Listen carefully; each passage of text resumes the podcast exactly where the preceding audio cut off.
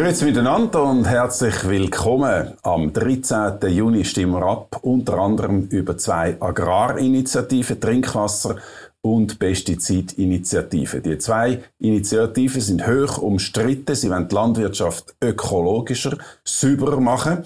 Und das ist der Anlass für mich, dass ich heute mit dem ja, ich, ich kann es nicht anders sagen, mit dem mächtigsten Bauer von der Schweiz reden, mit dem Präsidenten vom Schweizer Bauernverband. Herzlich willkommen, Herr Ritter. Grüezi, Herr Rennwald. Sie sind einerseits der Präsident vom Bauernverband, Sie sind auch Nationalrat der CVP, also heute die Mitte.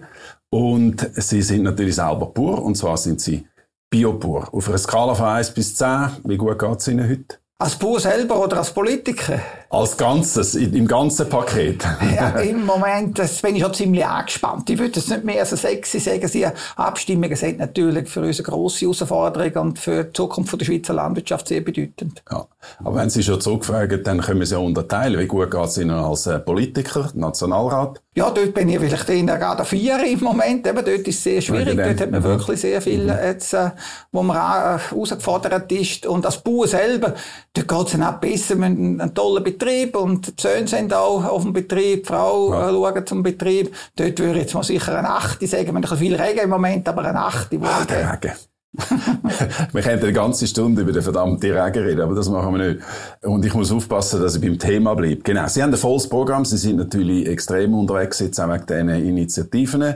Wann sind Sie heute aufgestanden? Ja, heute bin ich in Bern gewesen. Wir haben heute eine Wirtschaftskommissionssitzung gehabt. Heute bin ich etwa um halb sieben aufgestanden. Zuerst ein bisschen die Zeitungen schauen, was geht, mal ja. essen und dann schaue ich, dass ich ein bisschen bei Zeiten wieder im Sitzungszimmer bin. Okay, nachher gehen Sie zum Blick und äh, wie sieht genau. der Rest vom Tag aus?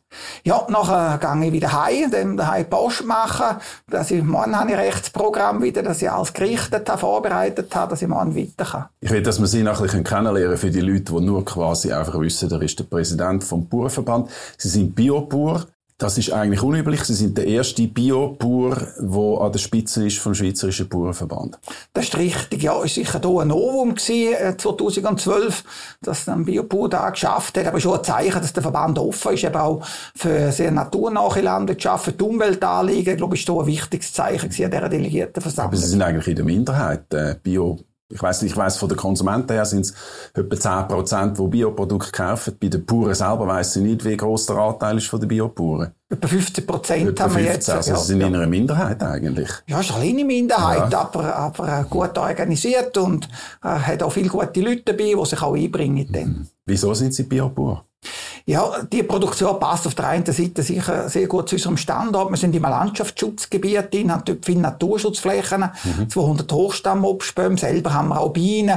Also wir sind in einem Gebiet drin, wo die Produktion gut dazu passt, ein bisschen naturnah, passt aber auch zu unserer Philosophie von meiner Frau, von mir, dass uns eben die Natur, die Pflanzen sehr viel bedeutet und darum passt dann auch die biologische Produktion sehr gut zu uns. Stimmt es, dass Sie an einem ziemlichen Stotzen, an einem Steilhang eigentlich äh, äh, Bauern tun? Ja, das ist richtig. Unten ist eben Strintalebene, oben ja. ist hügeliges Appenzellenland und wir sind dazwischen drinnen, wo es eben halt ein bisschen darauf geht. Wir haben aber einen Berg oben alles, wir haben ein bisschen ebenere Flächen, teilweise so hügelig und teilweise dann sehr steile Flächen. Und die tun wir auch differenziert bewirtschaften. Gerade die ganz steilen sind interessant für schöne Trockenstandorte, für sehr schöne Naturschutzflächen. Da haben wir ein paar ganz schöne Sachen. Mhm.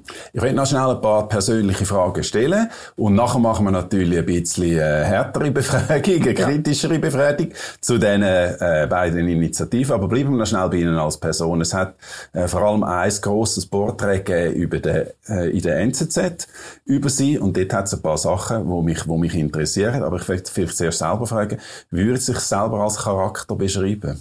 Ja gut, äh, Grundsätzlich bin ich harmoniebedürftig. Ich ja. gern, gern wenn, wenn alles die Welt ein bisschen Ordnung ist. Aber ich habe auch einen grossen Gerechtigkeitssinn. Für mhm. mich ist wichtig, dass fair zu und her geht, dass es eben für alle ein bisschen stimmt. Nachhaltigkeit ist für mich auch ein bisschen wichtig. Also Produktion, Ökologie und Soziales ein bisschen im Einklang äh, ist. Aber grundsätzlich habe ich eigentlich gerne ein bisschen friedlich mit unserer Familie, daheim, mit den Tieren. Und gleich bin ich der Meinung, man muss sich halt engagieren im Leben, dass man etwas auch schaffen kann. Es tut mir eigentlich leid, dass ich jetzt so fest gelacht habe, weil das könnte jetzt ein bisschen unanständig wirken. Das habe ich nicht wollen. Aber wenn man so ein bisschen liest, wie sie von anderen charakterisiert werden oder wenn man so, wie man sie schon im, im Kampf erlebt hat, dann ist das jetzt halt doch ein bisschen äh, mindestens auf den ersten Moment ein bisschen lustig, wenn Sie sagen, Sie sind harmoniebedürftig. Sie sind katholisch? Richtig, ja. Sie sind recht fromm, oder? Ja, ich bin eigentlich ein frommer Mensch. Äh, der, der Herrgott gibt mir viel Kraft, auch gerade in schwierigen Situationen. Der Bauer selber ist eben auch der Natur vielfach ausgeliefert, wie jetzt, wenn das Wetter halt nicht so tut, wie es wir gerne haben. Da wirst du manchmal bescheiden und demütig. Auch bei den Tieren haben wir manchmal Krankheiten, die ganz schwierig sind. Und irgendwoher musst du dann Kraft haben, um wieder hoch mit dem umzugehen, auf der Alp oben. Und da gibt mir der Glaube, gibt mir selber viel. Mhm. Sind Sie durch das, nehme ich jetzt mal an, auch relativ konservativ? Ja, es, man ist sicher verhaftet auf der Erde, auf dem Boden. Man ist äh, ganz auch bescheiden drin. Da geht sicher auch ein konservativer Touch. Und man probiert auch eben halt dann mit beiden Füßen auf dem Boden zu bleiben bei allem, was passiert, ja.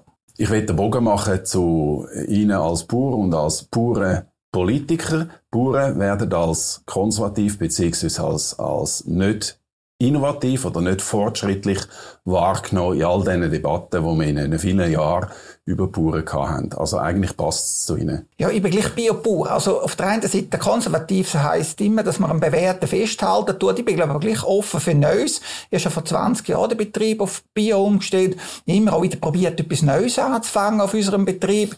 Mit Ackerbau vor einigen Jahren auch probiert, halt mit neuen Baumsorten etwas probiert zu machen. Baumsorten? Also, Baum, Bäume, Bäume, Bäume ja. neue Bäume, die auch wieder neue mhm. Früchte bringen. Man kann dann auch wieder verkaufen. Eben Bienen haben wir auch, habe ich selber selber angefangen, immer wieder etwas Neues auch, auch mit meiner politischen Tätigkeit, immer wieder eine neue Herausforderung gesucht. Also konservativ sein heisst nicht, dass man nicht offen ist für Neues, sondern halt auch ein bisschen im Bewährten festhalten und vielleicht auch Freude an gewissen Traditionen. Wie kommt der NZZ in diesem Porträt drauf? Und ich zitiere, er will die ökologische Wende in der Landwirtschaft verhindern. Ja, da wird die Aussage wäre sicher so nicht richtig. Für mich ist die ökologische Wende, die wäre für mich absolut denkbar. Für mich ist aber entscheidend, dass der Konsum am Markt eben auch da entsprechend honoriert. Wir haben zurzeit einen Absatz von 11% Bioprodukt. Da sind wir dankbar für alle, die da kaufen. Aber das sind 11%. Und wenn 30, 40% Bioprodukt könnte verkauft werden, wo wir auch da produzieren. Ich bin einfach überzeugt, dass der Konsument da muss auslösen und nicht der Politiker. Der Konsument entscheidet, was wir produzieren sollen, nicht Politik zu Bern. Mhm. Wir kommen nachher ein bisschen detaillierter auf das zurück, wenn wir gerne bei Ihnen als Person bleiben. Ihre Parlamentskollegen werden äh, zitiert, anonym, muss man allerdings sagen. Und äh, ich zitiere es, Parlamentskollegen sagen, sie können stur sein, berechnend und manchmal rücksichtslos. Ja, also da ist jetzt schon gerade, es ist anonym. Man hat natürlich in Bern nicht nur politische Freunde, da ist das so. Wenn man erfolgreich ist in Bern, gibt's auch Nieder. Und ich sage immer, wenn man keine Neiden mehr hat, dann geht's einem wirklich schlecht. Und Neid muss man sie verdienen. Das Mitleid kommt zu Bern aber vergeben über. Mhm. Und das ist etwas, was man immer mal so ein bisschen im Hinterkopf hat. Es ist halt so, wir probieren Mehrheiten zu finden, Mehrheiten zusammenzubringen. Und manchmal machen wir es gut, manchmal gerade es ein bisschen weniger. Und dann gibt es sicher auch Leute, die dann halt nicht einverstanden sind mit dem, was man erreicht. Aber das ist halt in jedem Geschäft so. Man muss Mehrheiten haben, um auch sich durchsetzen Das ist ja auch in der Politik so. Ich finde es interessant, jetzt auch die Stimmung zu spüren im Land mit diesen zwei Initiativen. Die Landwirtschaft ist natürlich schon, ist immer ein grosses Thema gewesen, das ist klar. Aber jetzt spürt man so eine Art Ambivalenz in der Bevölkerung. Also, die Bauern sagen natürlich, die Initiativen sind extrem. Man könnte das anschauen nachher miteinander. Es gibt aber sehr viele Leute, die halt wirklich finden, dass die Landwirtschaft eigentlich in der Schweiz immer auf dem Bremspedal gestanden ist, wenn es um Reformen gegangen ist. Also ich tu schnell eine Rückblende machen. 1996 hat es eine Abstimmung gegeben und einen Verfassungsartikel, wo von den Bauern verlangt, dass sie zwar einerseits Geld bekommen, also Direktzahlungen, aber dass sie ökologisch und nachhaltig produzieren. Ökologisch, auch marktwirtschaftlich, aber vor allem ökologisch. Und es haben einfach viele Leute das Gefühl, die Bauern, die machen das eigentlich nicht wirklich ernsthaft. Ja, aber das wäre falsch. Also die Landwirtschaft hat sich ja, ich bin seit 1989 selber Bauer, extrem bewegt. Wenn ich sage, was wir gerade im ökologischen Bereich heute machen, würde ich sagen, das ist der Bereich, wo sich mit Abstand am meisten bewegt hat die letzten 30 Jahre. Wir haben heute 18 Prozent Biodiversitätsförderfläche, also 180.000 Hektare, wo wir naturnah bewirtschaftet auf dem Kulturland. Da drauf sind 40 Prozent oder 70.000 Hektare haben eine reiche Pflanzenvielfalt. Da tut man Blümchen anzählen. Auf meinem Betrieb fast alles in dieser Kategorie. Jetzt weiss ich natürlich nicht, wie viel das vom Gesamten ist. So in Hektaren kann man Eine Million, alles miteinander ist eine Million Hektar, die man bewirtschaftet. Das ist ein Viertel von der Landesfläche und 30 äh, Prozent ist ja Wald und dann haben wir 12 Prozent, die noch Sämmerungsflächen sind, eine halbe Million Hektare. Die sind ja sowieso sehr naturnah. Dort düngt man ja nur Kuh mhm. vorzu auch liegen lassen. Also die Landwirtschaft ist sehr naturnah, naturnah hat sehr viel gemacht. Ich sage nicht, man kann noch zusätzliche Sachen machen, das will ich nicht sagen. Aber die Landwirtschaft hat sich extrem bewegt die letzten 25 Jahre. Nur seitdem wir sie Buben und haben völlig eine andere Landwirtschaft, als ich da noch gelernt habe, 1987 in der Landwirtschaftsschule. Also ich würde Sie gerne mit ein paar Sachen konfrontieren, wo man jetzt so liest und äh, wo man auch nachrecherchieren kann. Es gibt zum Beispiel Umweltziele, wo das Bundesamt für Umwelt formuliert hat. Für die Landwirtschaft kennen Sie natürlich 2016 sind die das letzte Mal geprüft worden. Das Ergebnis ist sehr negativ. Es wird kein einziges von diesen 13 Umweltzielen erfüllt. Ja, das ist jetzt etwas auch, wo man stört, oder? Der Bericht ist 2016 rausgekommen, das ist fünf Jahre. Die Zahlen, die hier das Bundesamt äh, als Grundlage genommen hat für den Bericht, sind aus dem Jahr 2013. Und da war vor mir die jetzige aktuelle Agrarpolitik ab 14, 17 angefangen haben. Das war aufs 2014 gewesen. Und wenn ich heute die heutige Bilanz anschaue, aktuell 2020, kann man von diesen Unterzielen, es gibt ja 39 Unterziele in diesen Zielen, die Sie mhm. gesagt haben, haben wir sieben vollumfänglich erreicht. 23 haben wir 60 bis 80 Prozent erreicht. Und bei 9 haben wir heute keine Aussage tätigen. Mhm. Ja, und gesamt gesehen haben wir feststellen, haben wir die Ziele zu einem überwiegenden Anteil erreicht. Die Zahlen, die immer zitiert werden, die sind aus dem Jahr 2013. Und das stört mich jetzt ein bisschen, dass man keine aktuellere Zahlen hat. Gut, das ist ein Beispiel. Ich bringe ein anderes Beispiel. Ammoniak-Emissionen 70% höher, als es im Umweltschutzgesetz erlaubt ist. Ja, beim Ammoniak ist sicher etwas, äh, was für uns wichtig ist, dass wir das Ammoniak zu der Pflanzenwurzel herbringen. Das ist wie Geld, das ist wie Treibstoff für Ammoniak unsere Pflanzen. ist was? Ist eine Stickstoffverbindung, Stickstoffverbindung ja. ja. Und die ist sehr wichtig für uns, für das Pflanzenwachstum. Mhm. Und der Bauer selber hat ein grosses Interesse, dass man ja nichts verliert, weder in die Luft noch ins Wasser.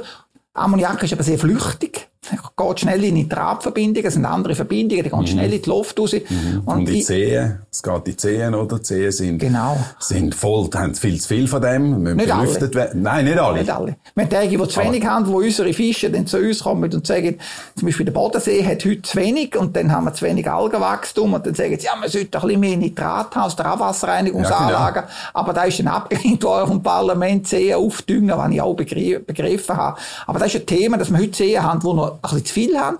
Wir haben aber auch Seen, die heute sehr nährstoffarm sind und eigentlich die Fische gerne hätten, wenn es noch ein bisschen mehr Nährstoff drin hätte, dass die Algen ein bisschen mehr wachsen Und da ist immer Kunst, dass man eben den Mittelweg findet, dass man weiss, Aber 70 Prozent höher als Umweltschutzgesetz erlaubt, ist kein Mittelweg. Das ist Nein. Nein. Und da ist auch das Ziel, dass wir da können reduzieren können. Da gibt es verschiedene technische Möglichkeiten. Wir haben die letzten Jahr sehr viele Technik investiert.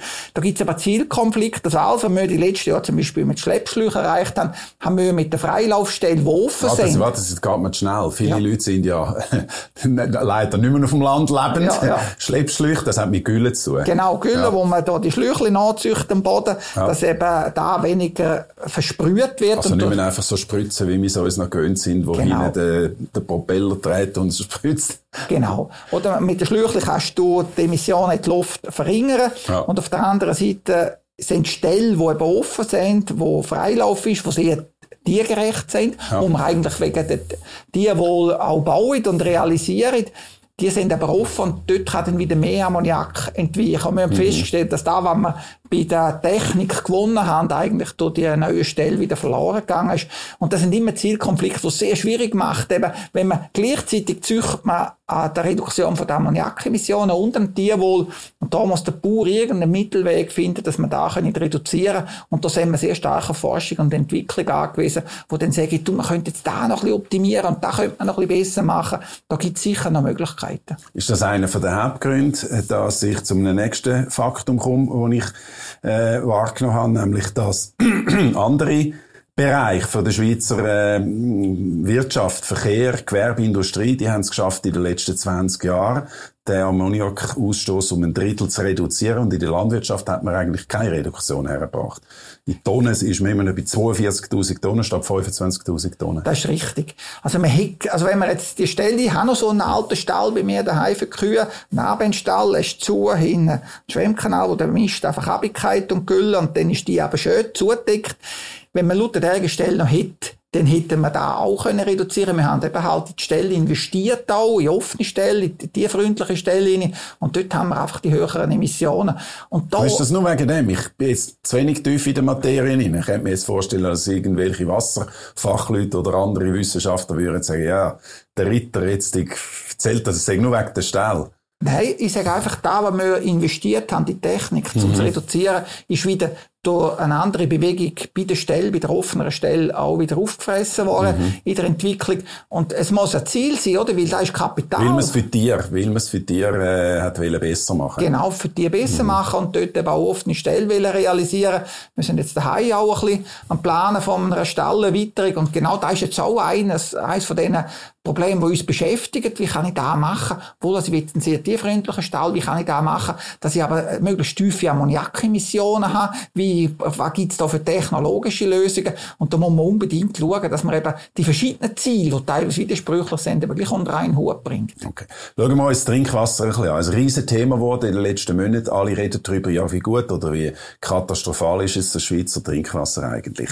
Es ist sehr viel zu lesen in der Presse, dass man Trinkwasserfassungen schliessen Der Grund ist, dass gewisse Pestizide Grenzwerte überschritten haben. Äh, wahrscheinlich eines der eindrücklichsten Beispiele Beispiel ist der Kanton Fribourg, wo 42 Prozent der äh, Trinkwasserfassungen problematisch sind, wegen Chlorothalonil. Also in Zahlen sind das 160 Trinkwasserfassungen, wo kein gutes Wasser mehr rauskommt. Mhm. Ja, Chlorothalonil, äh, da ist eine grosse Diskussion gewesen. Der ist jetzt seit Ende 2019 verboten in der mhm. Schweiz. Der wird nicht mehr eingesetzt. Mhm. Die Schweiz ist das einzige Land in Europa gewesen, wo die zu Abbauprodukte, sind zu Abbauprodukte, nicht das ganze Chlorothalonil selber, aber zu Abbauprodukte, wo man dann gesagt hat, das sei relevant, also für die menschliche Gesundheit mhm. können es einen Einfluss haben. Und dann ist der Grenzwert durch die Einstufung von nicht relevant zu relevant um Faktor 100 mhm. ist der Grenzwert gesenkt worden von 10 Mikrogramm auf 0,1. Also verschärft worden, verschärft. Worden, man hat gesagt, genau. es muss 100 Mal genau. sicher sein. Genau. Und dann, Was eigentlich noch extrem ist. Da ist sehr viel gewesen und dann nur die Schweizer gemacht. Die ja. Deutschen nicht, die Österreicher nicht, die Italiener nicht, die Franzosen nicht. Mhm. Und darum sind wir die Einzigen gewesen, die am Schluss dann Probleme bekommen haben mit diesen zwei Abbauprodukten. Unser Wasser, das ist von einer hervorragenden Qualität, aber weil man diese zwei Abbauprodukte neu eingestuft hat, hat es zu dem geführt. Es hat jetzt auch zwar äh, Urteil, Vorentscheid vom Bundesverwaltungsgericht gegeben, wo jetzt gesagt haben, dass das Bundesamt für Lebensmittelsicherheit die Aussage bezüglich Krebserregend nicht mehr da mhm. machen mhm. und auch, äh, dass eben die Weisungen vom Netz weggenommen werden, was das Bundesamt für Lebensmittelsicherheit gemacht hat. Und da sind wir sehr gespannt, weil jetzt das Gericht definitiv entscheidet beim mhm. Hauptentscheid. Es ist spannend. Darf, darf ich schnell unterbrechen? Ja. Weil sonst ist es zu viel Information aufs Mal. Es ist nämlich interessant. Ich würde es gerne ein bisschen ja. genauer und in aller Offenheit eigentlich anschauen. Es hat äh, geheissen, dass das wahrscheinlich krebserregend sei, genau. das Chlorothalonil. Und äh, Syngenta hat sich dann dagegen gewehrt, hat gesagt, ja. nein, das kann man nicht belegen und wir wollen nicht mehr, dass das so gesagt wird. Genau. Dann hat es eben den Gerichtsentscheid gegeben, genau. im Moment dürfen wir das nicht mehr sagen. Genau. Äh, es ist aber so, dass zum Beispiel das Bundesamt für Umwelt sagt, mehr als die Hälfte der Kantone haben in der, Grund in der Grundwasserqualität erhebliche Beeinträchtigung. Ja, das Grundwasser ist wieder ein anderes Thema, oder? Jetzt reden wir vom Trinkwasser. Das Grundwasser ist ein anderes Thema und das Grundwasser ist für uns natürlich auch sehr wichtig und da spielt die Landwirtschaft eine Rolle, das ist richtig. Es spielt aber auch die Abwasserreinigungsanlagen eine Rolle. Die heutigen Mikroverunreinigungen kommen zu 60 Prozent aus der Abwasserreinigungsanlagen, zu 40 Prozent aus der Landwirtschaft. Und da hat darum auch das Parlament heute Frühling ja entsprechende Beschlüsse gefasst. Auf der einen Seite zur Landwirtschaft, auf der anderen Seite aber auch zu der Abwasserreinigungsanlagen, Reduktion von Stickstoffemissionen und auch Reduktion von der Mikroverunreinigungen. Und ich glaube, es ist wichtig, dass man eben die ganze Gesellschaft da einbindet. Die Landwirtschaft gehört auch dazu, aber auch Industrie und Haushalt. Und da hat man jetzt einige Entscheidungen können fällen. Und das Grundwasser ist sicher sehr wichtig, aber nicht alles Grundwasser wird als, als Trinkwasser genutzt. Mhm. Können Sie das noch ein bisschen ausführen? Das ist vielleicht für viele Leute nicht so klar, dass das das Gleiche ist. Ja, Trinkwasser, da wird genutzt. Das kann Quellwasser sein, das vom Berg oben kommt, wo man eine Quelle nutzt und aufbereitet. Und Grundwasser kann man auch nutzen als Trinkwasser. Wenn es aber genutzt wird, dann braucht es dazu relativ umfangreiche Abklärungen. Man sagt dem hydrologischen Gutachten vom Spezialist. Da schauen wir, woher kommt das Wasser? Wo sind genau die Zuströmbereiche? Und wenn man da herausgefunden hat, Sie merken, ich bin zwölf Jahre Präsident von der Altstädter Wasserversorgung, dann braucht es noch eine entsprechende Schutzzone. Eine kleine Schutzzone, die eingezäunt wird, direkt um die Fassung dass ja auch nichts reinkommt. Dann eine grosse Schutzzone, die vor allem die Landwirtschaft betrifft. Das ist dann Testschutzzone 2, wo man dann nicht düngen tut, keine Pflanzenschutzmittel. Und dann noch eine erweiterte Schutzzone, Test 3, wo den Namen für die Landwirtschaft Einfluss hat auf Bauten. Und das ist ganz wichtig. Also そ Quell- und Grundwasser wären noch geschützt mit entsprechenden Schutzzonen und auch mit Reglement. Und da gibt es Bundesvorschriften, die eben sagen, wie da genau muss gemacht mhm. werden. Und da, was uns beschäftigt, ist, dass 40 Prozent von allen Grundwasser- und Quellwasservorkommen in der Schweiz, die genutzt werden, nach 20 Jahren immer noch nicht geschützt sind durch Bundesrecht. Und da ist unsere Bitte auch an Gemeinden und an Trinkwasserversorgung, man sollte da, was man nutzt, sollte man auch so schützen, wie es Das ist nicht geschützt, nicht weil es Bauern nicht wollen, sondern? Weil es nicht gemacht worden ist. Mhm. Es ist ein bisschen ein Aufwand. Es kostet ein bisschen etwas. Mhm. Es braucht eben die Gutachten. Es braucht auch viele Verhandlungen mit den Grundeigentümern. Und da, wo ich Präsident war bei unserer Wasserversorgung, Altstädte ist eine relativ grosse Gemeinde mit 12.000 Einwohnern. Und wir haben in dieser Zeit haben wir neun Quellen geschützt und zwei Grundwasservorkommen geschützt. Mhm. Und das braucht ein bisschen Gespräch mit allen Grundeigentümern. Man muss schauen, dass du mit allen einig wirst. Es gibt ein bisschen Einschränkungen für Grundeigentümer. Man muss ein bisschen etwas zahlen, aber man findet immer Lösungen. Aber der, der springende Punkt ist jetzt, wie, wie gut oder wie pestizidverseucht quasi ist denn unser Trinkwasser. Und wenn wir jetzt die Kampagnenflyer anschauen, zum Beispiel, und wir können es nachher auch mal ein bisschen umdrehen, umdrehen und es von der anderen Seite anschauen. Ich bringe nochmal ein Zitat Zitat, wo man auf dem Flyer von der Trinkwasserinitiative jetzt kann lesen wo steht, mehr als eine Million Menschen trinken pestizidbelastetes Trinkwasser, das nicht den gesetzlichen Vorschriften entspricht. Da haben wir das Gefühl, wir werden vergiftet. Ja, die Aussage ist sicher so auch nicht haltbar. Wir haben vor einer Woche bei uns in der Ostschweiz im St. Gallen Tagblatt einen zweiseitigen Bericht von der Kantonschemiker wohl auch Stellung genommen, einmal zur Trinkwasserqualität. Und die haben dann gesagt, dass eben, wenn man alderges Wasser trinke, müsste man pro Tag 470 Liter trinken, das für die menschliche Gesundheit überhaupt relevant ist. Das ist Badwanne voll, oder? Das ist mehr als eine Badwanne voll. Ja. Und wichtig ist, dass man da auch in Kontext stellt. Dazu haben gesagt, es käme eben nicht nur darauf an, ob es etwas drin hat, sondern auch, wie die toxikologische Wirkung ist. Und gerade die Stoffe, die jetzt hier beschrieben werden, wo man ja auch nicht lieber nicht drin will, die musst du so eine grosse Menge zu dir nehmen, bis es überhaupt relevant ist für deine Gesundheit, mhm. auch über eine längere Zeit. Das ist gar nicht wahrscheinlich. Und da ist auch wichtig, dass Kantonschemiker da auch in den richtigen Kontext stellen. Aber, also Quellen ist vor Aqua. Das ist ein Verein von Wasserfachleuten. Das sind 80 verschiedene äh, Fachleute, die zum Teil in den Umweltämtern geschafft haben oder wo Wissenschaftler sind und einmal die sagen, äh, dass eine Million Menschen pestizidbelastetes Trinkwasser trinkt. Ja, es ist richtig, dass der gewisse Stoff drin hat. Wir können heute natürlich im Wasser im praktisch alles feststellen. Wir haben heute Messmethoden. Wenn wir 0,1 Mikrogramm anschauen, dann ist das ist ein Millionstel Gramm, oder? Äh, 0,1 Millionstel ja. Gramm sogar, also ein 10 Millionstel Teil. Ja. Und da sind natürlich unwahrscheinlich kleine, kleine Mengen. Und dann ist eben wichtig, dass man einschätzen kann, hat er überhaupt eine Wirkung auf die menschliche Gesundheit und welche Menge muss man zu sich nehmen, dass es eine Wirkung hat. Und die Kantonschemiker haben da aus meiner Sicht sehr korrekt eingeschätzt auch und eingeordnet, wie viel wo es brauchen. Und dort damals wirklich auch eine Warnung gegeben für die Bevölkerung. Da ist also für eine Gesundheitsgefährdung muss man Wassermengen zu sich nehmen, die ja. gerne nicht realistisch sind. Ich will, will jetzt umkehren. Das ist vielleicht ein bisschen unüblich für ein Gespräch, aber jetzt kehren wir es mal um wir schauen es von der anderen Seite an.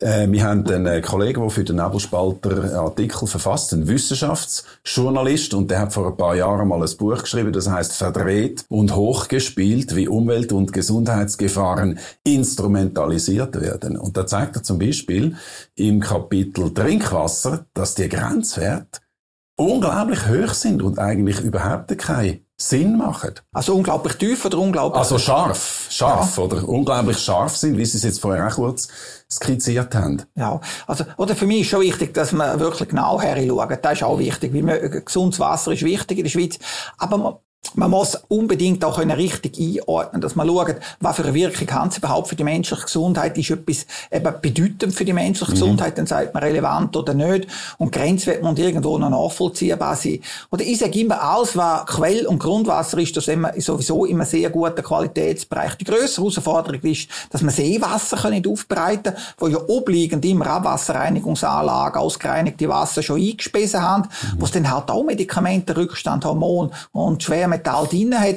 Und da ist ganz wichtig, dass man weiß, woher das Wasser kommt und dass auch die Aufbereitungsanlagen einwandfrei funktionieren. Und ich glaube, das zeigt es auch in der Schweiz. Da bin ich auch stolz drauf. Da haben wir ein super Wasser und da dürfen wir uns zu Europa sehr lassen und da sind wir spitze und natürlich weltweit sowieso. Mhm. Sie sind jetzt relativ relaxed, äh, aber ich habe äh, gelesen, dass Sie sich eigentlich, äh, oder dass Sie enttäuscht sind ein bisschen von den Umweltverbänden, die ja zum Teil auch zusammenarbeiten natürlich mit den Bauern wegen dieser Kampagne Agrarlobby stoppen. Und ich will, ein bisschen, ich will eigentlich ein bisschen auf das eingehen, oder? Mhm. Ist es ein fairer Kampf, wo beide Seiten einigermaßen mit äh, wissenschaftlich fundierten Zahlen um sich schlagen, oder ist es irgendwie nicht mehr fair? Ja, die Kampagne hat uns sicher sehr beschäftigt, das ist richtig. Oder ich gehe davon aus, dass wir in der Politik unterschiedliche Meinungen tören haben. Die Umweltverbände haben eine wichtige Funktion in der Schweiz, aber ich denke auch die Landwirtschaftsverbände haben eine wichtige Funktion und man muss sich gegenseitig respektieren. Und bei dieser Kampagne geht es eben nicht darum, dass man immer Sachthema uneinig ist, sondern da wird wirklich probiert, den Verband und die Spitzenfunktionäre über Monate zu diskreditieren. Und das ist etwas... Warum zu diskreditieren? Wie es darum geht, dass natürlich im Hinblick auf die Abstimmung probiert man natürlich den Verband an und für sich und natürlich die Spitzenleute natürlich in Misskredit zu bringen, dass Glaubwürdigkeit sinkt und mit dem natürlich die Wahrscheinlichkeit, dass man eine Vorlage durchbringt im eigenen Sinn erhöht werden kann. Aber ich meine es noch ein bisschen konkreter. Wieso? Also mit welchen Sachen in Misskredit bringen, wo, wo nachher Glaubwürdigkeit nicht verhebt? Also eben da, was Sie schon gesagt haben, dass man eben sich nicht einsetzt für die Umwelt, dass man alles probiert zu blockieren, dass die Landwirtschaft keine Hand bietet für wichtige Anliegen von der Gesellschaft, weil ja so alles nicht stimmt und wenn wir auch mit konkreten Beispielen können belegen und da eben nicht einmal, sondern über Monate und dann eben auch mit einer Kampagne, die von Roche-Erben finanziert ist und das ist schon etwas, was uns beschäftigt. Eine Kampagne, die von Roche-Erben, ja, also von, Roche, vom Pharma... Ja, Roche-Erben finanziert wird. Das müssen Sie noch ein bisschen erläutern, was weiss ich gar nicht. Ja, es ist ja so, da ist dann recherchiert worden, wird von der MAVA-Stiftung finanziert. Die Kampagne, die kostet 700.000 bis 800.000 Franken. Personalkosten gehen über den WWF. Und die Gelder kommen aus der MAVA-Stiftung aus und die wird wieder finanziert. Oder ist eine Stiftung von Rocherben, also von der Firma. Und da ist im Frühjahr schon ziemlich bitter gewesen, dass man sieht, dass Gelder, die von dieser Seite kommen, dann eingesetzt werden zum gegen die Landwirtschaft so über Monate und die Kampagne läuft immer noch vorgehen. Und wir schauen da im politischen System äh, von der Schweiz als Gift an. Weil einmal haben wir vielleicht mit denen ein bisschen mehr Gemeinsamkeit, einmal mit denen und zusammen schaffen wir immer können. Du darfst in der Sache unterschiedliche Meinungen haben, du solltest nicht auf die Frau oder auf den Mann spielen. Das mhm. ist nicht fair.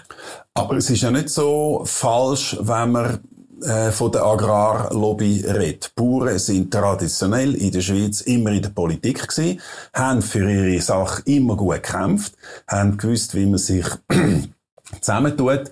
Und es sind ja nicht nur Bauern allein, es ist die Industrie, die mit der Landwirtschaft verbunden ist. Das ist natürlich ein Machtkörper. Ich sehe so ein bisschen einen äh, interessanten Gesichtsausdruck. Ja. Sie freut sich schon auf die Antwort wahrscheinlich. Es ist ein Machtfaktor in der Schweiz, wo natürlich mit allen Mitteln was es gibt, äh, sich einsetzt. Für. Ja, das ist richtig, das kann ich gerne nicht bestreiten, aber die Umweltverbände haben heute äh, aus meiner Sicht mehr Einfluss. 680'000 Mitglieder haben ein Budget von 117 Millionen, alle miteinander. Mhm. Das ist mehr als die Ökonomie Suisse, der Gewerbeverband und der Bauernverband miteinander hat. Und da respektieren Das ist Wahnsinn, das ist noch interessant, die Zahlen habe ich mir auch aufgeschrieben. Zusammen haben die vier grossen Umweltverbände 115 Millionen Franken Budget, machen mit dem natürlich Abstimmungskampf. Und es tönt ja fast ein bisschen, äh, wie soll ich jetzt dem sagen, fast ein bisschen, äh, mir fehlt eigentlich das richtige Wort, aber es ist auf jeden Fall sehr viel kleiner. Es ist, glaube ich, ein Fünftel oder ein Sechstel. Der Bauernverband hat 18 Millionen. Der Bauernverband allein oder mit den anderen Verbänden, die sie noch gesagt Nein, haben. der Bauernverband hat 18 Millionen, ja. aber wir haben es mal zusammenzählt, die Ökonomie Suisse, der Gewerbeverband und also die drei Wirtschaftsverbände, aber wir haben heute weniger finanzielles Volumen zur Verfügung pro Jahr als die Umweltverbände. Mhm. Ich darf das nicht kritisieren. Sie haben da so aufbauen und sie haben 680.000 Mitglieder, also das ist eine Riesenzahl und mhm. da sind wir, wir haben 50.000 Mitglieder, also alle unsere Unterorganisationen und da zeigen schon, dass natürlich auch die sehr viel Potenz haben und darum ist wichtig, dass man sich gegenseitig respektiert und manchmal gibt es auch gleiche Meinung und andere, aber wir wollen nie eine Kampagne starten gegen die Umweltverbände, weil die haben auch eine Aufgabe, die man wahrnehmen, die muss man auch respektieren. Mhm. Das dass die so viel Unterstützung haben, das haben wir ja schon bei der Konzernverantwortungsinitiative gesehen, dass offenbar eine steigende Zahl von der Schweizer Bevölkerung äh, sich nicht mehr wohlfühlt mit dem Weg, wo wir ökologisch gehen. Oder ja, dort ist es auch um Menschenrecht gegangen, auch um Ökologie. Und wenn wir jetzt bei den Bauern bleiben, hat das natürlich schon mit der sogenannten Agrarlobby auch zu tun, wo man quasi auch könnte sagen und wo viele Leute das Gefühl haben, Bauern haben sich zu wenig bewegt. Sie bewegen sich zu wenig im Freihandel. Das heißt, sie sind eigentlich der, der, der Bremsklotz, wenn es um andere Industrien geht, die gerne profitieren äh, sie, Wir haben sehr hohe Zölle in der Schweiz, wir haben äh, Produktstützung und so weiter. Ja, ist wichtig, dass man weiß, dass wir 34 Freihandelsabkommen haben in der Schweiz und die Landwirtschaft ist immer ein Teil davon. Und wenn wir damit können leben, unterstützen wir es auch. Also das letzte schon Indonesien gewesen, wo wir ebenfalls unterstützt haben. Mhm. Und ich wollte da mal sagen, wenn der Schweizer Bauernverband bei 48,5 Prozent Nein stimmen, nicht relativ deutlich fürs Ja eintreten wäre, hätten sie eben Abkommen auch einen Absturz im Frühling. Da wird jetzt einfach da auch mal so in den Raum stellen. Und die Landwirtschaft bietet sehr wohl Hand, wenn man auch die Anliegen von der Landwirtschaft mitnimmt. Und da akzeptieren wir auch, dass die Industrie für ihre Anliegen kämpft und ist am Schluss ein Miteinander. Und man muss ein bisschen Rücksicht nehmen aufeinander. Und dann gibt es auch Mehrheiten und da bietet mir auch Hand. Und das Gleiche ist in der Umweltthema auch. Wichtig ist, dass man aufeinander zugeht, redet miteinander und lässt aufeinander. Mhm. Jetzt sind die beiden Initiativen sind ja auch ein Ausdruck von dem, dass ein Haufen Leute das Gefühl haben, es passiert zu wenig in der Landwirtschaft. Und jetzt sind die Leute noch äh, doppelt verrückt worden, weil äh, es gibt immer die Vorlagen von der Landwirtschaftspolitik für ein paar Jahre raus, die sogenannte AP 22, das wird dann ab dem nächsten Jahr langsam kommen. Und da hat äh, der zuständige Bundesrat, der Guy Parmelin, auch gefunden das wäre eigentlich ein wichtiges Signal an die Leute, dass man die Landwirtschaftspolitik umsetzt, auch als Gegengewicht zu den Initiativen, die die Bauern als extrem anschauen. Jetzt hat man aber auch die Politik existiert. Das ist richtig. Man muss einfach sagen, in der Agrarpolitik hat es zwei Bereiche, die wirtschaftspolitischen Fragen und dann die umweltpolitischen Fragen. Und die umweltpolitischen Fragen haben wir rausgenommen aus der Agrarpolitik und haben es vorgezogen, dass man sie in der Frühlingssession bereits können beschliessen Wenn man das nicht gemacht hätte, hätten wir auf die jetzige Abstimmung keine Antworten gehabt im Landwirtschaftsgesetz, im Chemikaliengesetz und im Gewässerschutzgesetz. Da haben wir bewusst gemacht. Und dann gibt es die wirtschaftspolitischen Fragen. Und dort hat der Bundesrat halt mit der AP ein Projekt vorgelegt, wo die bürgerliche Einkommen um 286 Millionen Franken gesunken wäre. Also pro Jahr. weniger verdient mit Deutlich weniger. Politik. Nicht Direktzahlungen, vor allem aus den Märkten raus werden ankommen, wegen neuer Rahmenbedingungen. Und da haben wir einfach gesagt, da muss ein einmal über Bücher, beziehungsweise der Ständerat hat eine Zistierung beschlossen, wir hätten eintreten und den rückweisen. Und der Ständerat hat gesagt, die hat zu viel Mängel in die Agrarpolitik, da muss ein einmal über Bücher, einmal einen Bericht machen, der Bundesrat, und wir haben uns dann dem angeschlossen. Aber die umweltpolitischen Fragen, die wichtig sind, die haben wir vorgezogen und sind bereits beschlossen jetzt vom Parlament in der Frühlingssession. Was sind die wichtigsten Elemente von, den, von dem Massnahmenpaket? Es ist ein ganzes Paket gewesen, eben drei Gesetze, Landwirtschaftsgesetz, Chemikaliengesetz und Gewässerschutzgesetz. Das Wichtigste ist sicher die Pestizidfrage oder? Da ist ja da, wenn es auch mit diesen zwei Initiativen kommt. Der Absenkpfad, den der Bundesrat vorher schon beschlossen hat, jetzt auf Gesetzesstufe, Halbierung von der Risiken bis 2027, da hat auch praktisch keine Diskussion gegeben. Da sind von links bis rechts all die Grünen sind alle einverstanden gewesen. Dann der zweite große Block sind Nährstoffe gewesen, also der ganze Dünger, Futtermittel. Da ist dann im Landwirtschaftsgesetz geregelt worden. Da hat es ein bisschen hin und her gegeben. Die Frage, wo sind Zahlen in der Verordnung oder im Gesetz sind. Die schlägt jetzt der Bundesrat in der Verordnung vor. Da läuft schon die Vernehmlassung. Das ist der zweite große Block gewesen. Der dritte große Block sind dann Biozid gewesen. Also die Reinigungs- und Desinfektionsmittel. Mhm. Die kommen im Chemikaliengesetz in. Die Verordnung bringt der Bundesrat da in einer zweiten Phase. Da sind wir ein bisschen weniger betroffen. Da braucht vor allem auch die Industrie. Und dann der letzte große Block ist das Gewässerschutzgesetz gewesen, wo es darum geht, eben, welche Grenzwerte sind zulässig, wie tut man Zuströmbereich auch von den entsprechenden Quellen handhaben. Und da gibt es auch Verschärfungen. Und da hat das Parlament beschlossen. Das ist ein ganzes Gesetzespaket. Die werden ernsthaft umgesetzt in dem Fall? Ja, das ist Also wenn ich jetzt muss entscheiden, ob ich die beiden Initiativen unterstütze, dann sagen Sie was zu dem Massnahmenpaket? Ja, das ist wesentlich präziser. Da ist bereits auf Gesetzesstufe. Da haben die Grünen, die SP und die Grünen Liberalen ebenfalls zugestimmt. Und zwar unisono, unisono. Und dann kann man sagen, dann kann es nicht so falsch sein. Abgelehnt hat da die SVP zum grössten Teil, aber die linke Seite hat da unterstützt und mitgetragen in der Frühlingssession, wie ich persönlich auch. Und ich bin darum der Überzeugung, dass da nicht so schlecht kann sein, dass wir eben jetzt auf Gesetzesstufe auch etwas können bewegen Und da ist eben viel zielgerichteter als die Initiative, die weit, weit auch neben der Realität sind. Mhm. Sie haben ja einen Haufen kleine Verbände, die im grösseren Bereich von der Landwirtschaft bei Ihnen im, im Schweizerischen Bauernverband organisiert sind. Zum Beispiel Berufsfischer. Und jetzt sagen aber die Fischer selber, also der Fischereiverband von der Schweiz, sagt klar Ja zu diesen beiden Initiativen. Ja, das sind Angelfische, also die, die in den Gewässern mit der Anglerfische, die, die aber Berufsfische sind auf der See, auf den vielen Seen der Schweiz, die sind bei uns Mitglied und die wissen auch, was es ein bisschen braucht, dass man eben halt auch etwas erwirtschaften kann die sind ein bisschen anders gelagert, die sind auch eher ein bisschen pragmatischer. Und die, die angeln, die haben äh, Unterstützung da, auch ein bisschen von der Ausrichtung her. Aber gerade im Bereich der Gewässer haben wir sehr viel gemacht den letzten Jahren. Es ist auch ein Gewässerschutzgesetz Revision, ja jetzt die Umsetzung. Also die Landwirtschaft hat da auf den Gewässern sehr viel gemacht in letzten Jahren. Und es ist uns auch wichtig, dass die Gewässer in guten Zustand sind. Mhm. Sie haben gesagt, wir haben sehr viel gemacht als Bauer in den letzten Jahrzehnten. Das stimmt mindestens, wenn man anschaut, wie äh, die Pestizide Ausbringung reduziert worden ist. Das ist ein klarer Absenkpfad. Kann das immer so weitergehen? Was ist Ihre Ihre Wunschvorstellung für die, für die Schweizer Landwirtschaft, wie sie, sagen wir, in 10, 20 Jahren sollte aussehen? Also ich glaube auch, dass Möglichkeiten sind noch da. Wichtig ist, dass die Forschung uns unterstützt. Ich bin überzeugt, im Bereich der Herbizide, das sind die Mittel, die gegen Pflanzen, Unkräuter eingesetzt werden. Da können wir sehr viel machen mit der heutigen Digitalisierung, mit Robotern. Ich glaube, dass wir da weitgehend Herbizide machen ersetzen, einmal zumindest bei uns in der Landwirtschaft. Mhm, bleiben wir schnell bei dem und auch ja. bei den Robotern. Also wie ja. muss man sich das vorstellen? Natürlich präzises Sprayen Sprayen, man hört von Drohnen, von künstlicher Intelligenz. Nein, die tun hacken. Die tun ah. keine Pflanzenschutzmittel mehr ausbringen. Aber die können erkennen, weisst du Zuckerrübenpflanze und weisst du Nuchrut.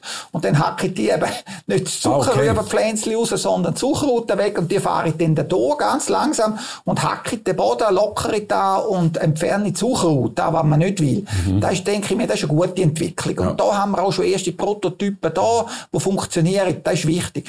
Dann im Bereich der Fungizid gegen Pilz, das ist ja ganz schlimm, wenn man Pilzerkrankheiten hat in vielen Kulturen. Da wollen wir vor allem halt mit resistenteren Sorten. Und da ist wichtig, dass die Forschung eben auch in die Richtung nicht nur mehr Ertrag, sondern eben resistentere Sorten. Nicht nur für den Biolandbau, sondern eben für die gesamte Landwirtschaft. Und da ist ein grosses Potenzial, dass man die Fungizid kann reduzieren Und im Bereich von der Insektizid. Darf, darf ich da noch schnell einhaken? Ähm, da, da weiss ich, dass da intensiv geforscht wird, aber es ist ein schwerer Weg. Es ist bis jetzt nicht so wie ich es gelesen habe, äh, wirklich mit irgendwelchen Durchbrüchen äh, sind passiert, wo man sagt, doch, jetzt haben wir super gute Resistenz in Pflanzen, die wesentliche Teile vom Problem gelöst haben. Ja, es braucht ein bisschen mehr Mittel. Oder da hat auch der Urs Nickel gesagt, der ehemalige Direktor vom Fibelforschungsinstitut für den biologischen Landbau, dass für größere Ziele braucht es 10, 15 Jahre Forschungsarbeit mhm. und wesentlich mehr Gelder. Und die hat das Parlament auch gesprochen. Es braucht wirklich Leute, die sich mit diesen Themen intensiv können nicht auseinandersetzen, Forscher, die auch eben die richtigen Ziele haben, die richtig resistentere Sorten, widerstandsfähigere Sorten, vielleicht mit den gleichen Erträgen, nicht immer mehr Ertrag, sondern einfach dort bessere Sorten. Und da sehe ich ein grosses Potenzial. Und das letzte eben noch die Insektizid, ja. die ich noch anführen will. Und dort will ich wirklich auch darauf hinweisen, im Biolandbau gibt es das schon, es gibt es aber auch schon in der konventionellen Landwirtschaft mit Nützling zum Schaffen, zum Beispiel mit, äh, mit, mit äh, den Trichogrammenwespen, die dann vorgehen gegen gegen den Maiszünsler haben wir sehr gute Beispiele. Mhm. Oder auch, wenn wir Verwirrungstechniken haben, dass sich eben dann die einzelnen äh, Schädlinge nicht mehr weiter vermehren können. Da gibt es heute schon sehr gute Beispiele. Und da muss man auch weiter forschen, weiter dranbleiben, dass wir auch die Insektizide können ersetzen Und da braucht es noch einen Entwicklungsschritt. Und die Initiative wird eigentlich da alles überbrücken. Das ist heute nicht möglich, sondern man braucht da mit der Forschung, Entwicklung, braucht es da zusätzliche Schritte. Und dann kann man die Pflanzenschutzmittel, wie man sie in den letzten zehn Jahren schon gemacht hat, weiter deutlich reduzieren. Gut, also die Initiative, beide haben natürlich mehrere äh, Jahre Übergangsfrist, also es wäre schon genug Zeit, oder es wäre eine gewisse Zeit genug, kann ich nicht einschätzen, auch für eine Umstellung. Es ist sicher eine Übergangsfrist drin, aber ich bin überzeugt, dass die langen. Die Forscher sagen uns auch, dass zum Beispiel ein totaler Verzicht auf äh, Pestizid, das ist nicht möglich in dieser Zeit. Da braucht es wirklich halt, eben Forschung ist manchmal eine langwierige Angelegenheit. Da braucht es gewisse Schritte und es geht nicht nur darum, zum Mittel setzen, sondern eben für uns vor allem darum, zum Risiken reduzieren. Und dort, äh, bei der Risikoreduktion, da gibt es vor allem die Punkteinträge, das Schächt verhebt, die Wäschplätze verhebt, dass die, die Geräte alle immer super Zustand Zustand sehen, dass die Ausbildung sehr gut ist von denen, die sie einsetzen. Also da gibt es einen ganzen Massnahmenkatalog, dass wir die Risiken wesentlich können reduzieren Und da bieten wir Hand, da sind wir gerne bereit, auch unseren Beitrag zu leisten. Vielleicht ein, ein, ein letzter Bereich. Äh, sie haben äh, das angesprochen mit, äh, mit den Nützlingen. Also wir haben Schädling und wir haben Nützling.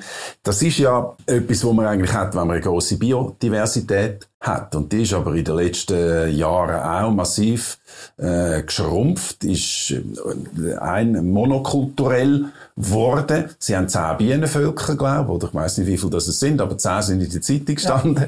Ja. Sie haben sicher Freude an, an, den, an den Insekten, an den Tieren. Das muss, das muss ihnen doch persönlich wehtun, dass die Biodiversität so zurückgegangen ist. Oder wenn man die Schweiz anschaut, oder? Eben 30 Prozent sind Wald, das ist 1,2 Millionen Hektare. Dann 500.000 Hektare sind Alpen, die sind sehr naturnah, da kann man nicht mhm. viel machen. 25 Prozent sind Fels und Stein. Und eigentlich nur ein Viertel von der Landesfläche ist wirklich Kulturland, wo wir Bauern nutzen. Mhm. Und von dieser Fläche sind wieder 18 Prozent oder 100.000 Hektar eben sehr, sehr naturnah. 18, 18 Prozent. Ja. Und dort das macht aber immer noch 82 Prozent, die es nicht sind. Also wo wir natürlich auch produktiv sind. Klar. Und das ist auch sehr wichtig, oder? Mhm. Lebensmittel ist am Schluss die Lebensgrundlage der Bevölkerung. Und wir importieren ja jetzt schon 40 Prozent der Lebensmittel. Und mit diesen Initiativen wäre jetzt dann noch 60 Prozent, die man müsste importieren. Und darum bin ich der Überzeugung, dass eben für die, Nach Entschuldigung, für die Nachhaltigkeit braucht es eben alles. Und bin ich als Biobauer überzeugt, wir brauchen eine Produktion von Lebensmitteln, wir brauchen den ökologischen Ausgleich, auch in einer wertvollen Form. Es braucht aber auch die soziale Ausgewogenheit der Massnahmen. Die Lebensmittel sollten erschwinglich sein für die Bevölkerung. Die Bauern sollten aber auch einen Lohn haben, das könnte den Lebensunterhalt bestreiten. Und für diese Ausgewogenheit schaffen wir. Und darum bin ich eigentlich stolz, was wir erreicht haben, weil wir müssen nur 7% Biodiversitätsförderfläche haben nach Gesetz heute, haben ja. aber 18%. Und ich glaube, da haben die Bauern sehr viel gemacht, auch aus eigener Überzeugung. Also kommen wir zu einem Schluss, Herr Ritter. Was denken Sie, wie kommt es raus am 13. Juni? Ja, man muss sicher noch sehr viel schaffen. Aber ich bin immer der Überzeugung, dass die Mehrheit der Bevölkerung eben auch eine nachhaltige Entwicklung will und schaut, was steht am Schluss in diesen Initiativtexten. Und wenn Sie die Initiativtext selber lesen, sehe ich jetzt, dass die sehr extrem abgefasst sind und so nicht umsetzbar ist und so am Schluss Parlament und Bundesrat folgen und die Initiative abgelehnt wird. Sagt Markus Ritter aus seiner Perspektive. Ich äh, tue jetzt da nicht mehr dagegen halten. Der Werbespruch sei Ihnen gönnt auch.